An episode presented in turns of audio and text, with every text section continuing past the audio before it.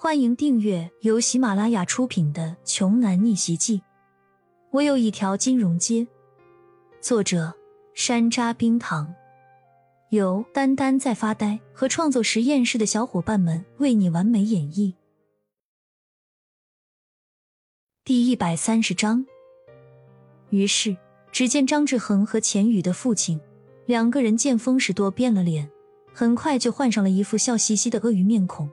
开始对骄阳溜须拍马了起来。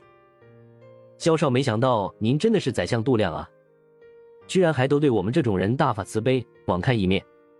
我们有什么理由拒绝呢？可以换一种活法儿，过上普通人的生活，那是我们梦寐以求的理想啊！你说呢，老张，是不是呀？钱老板用胳膊肘使劲碰了碰一旁张志恒的父亲，对方也赶忙嘻哈着笑了起来，附和的说道。是是是，没错啊！您拟好的这两份合同，我们马上就签，马上就签。事到如今，什么盟友兄弟，什么集团利益，什么宝石翡翠，这些统统都是身外之物。眼下能保下命才是真格的，活着比什么都有用。一旦死掉了，还谈什么有的没的呀？胡飞为怔怔的看着这两个人的当场反水、叛变和背信弃义，现在他才明白自己着实是被这两个人给彻底坑惨了，就连自己的亲生儿子都被对方给坑死了。胡飞为可以说是彻底的一无所有了。这个时候，他又听对面的骄阳问道：“胡老板，你呢？心里是怎么想的啊？”冯海明在一旁引导着他。最好做出最明智的选择。胡飞伟，你是一个聪明人，应该知道该怎么做吧？我我我答应。说完这句话，胡飞伟的气势瞬间弱了下去，就好像是整个人都被抽干了灵魂，如同一副行尸走肉一般似的。随着胡飞伟终于不情愿的，但又不得已的答应下来，其他人也松了一口气。就这样，胡氏、张氏、钱氏三大家族从此成为了过去式，他们也终将被永远钉在在青州的商界历史的耻辱柱上。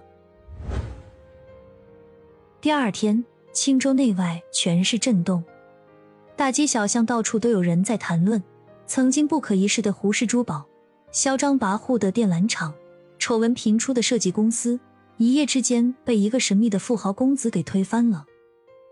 你们听说了没？咱们青州出了一个神人，一晚上的功夫，胡家、张家、钱家都是被他给灭的。还听说，昨晚上他们在青山森林港大战，胡家的儿子当场被人捅死了，还有不少人也完蛋了。是啊，他们三大家族的人，一天不到的功夫，都变成了平民、普通老百姓，连夜搬走了。我们青州什么时候？出了这么厉害的一号人物啊！大街小巷，老人小孩都在兴致勃勃的谈论着这个事儿。而至于这件事儿的主人公，焦阳正陪着李欣和蔡娇娇坐在咖啡馆里喝咖啡呢。今天，焦阳又被蔡娇娇抓来当拎包的苦力了。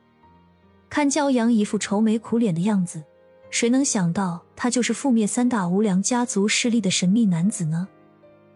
蔡娇娇随口问道：“骄阳，现在他们三家都完了，接下来你有啥打算？”“暂时没有，先把研究生的课业读完吧。以后要接手我父母爸妈的商业，自己需要好好学习的知识还有很多。”骄阳无精打采的搅动着杯子里的咖啡。其实他现在最希望实现的心愿，只是能够再见到自己的父母，但是。庄九说：“骄阳目前还不够资格，他还需要成长。”骄阳心里挺郁闷的，这可要咋办？主要是庄九也不说个明确的目标，这样的话，他也好冲着那个目标而努力。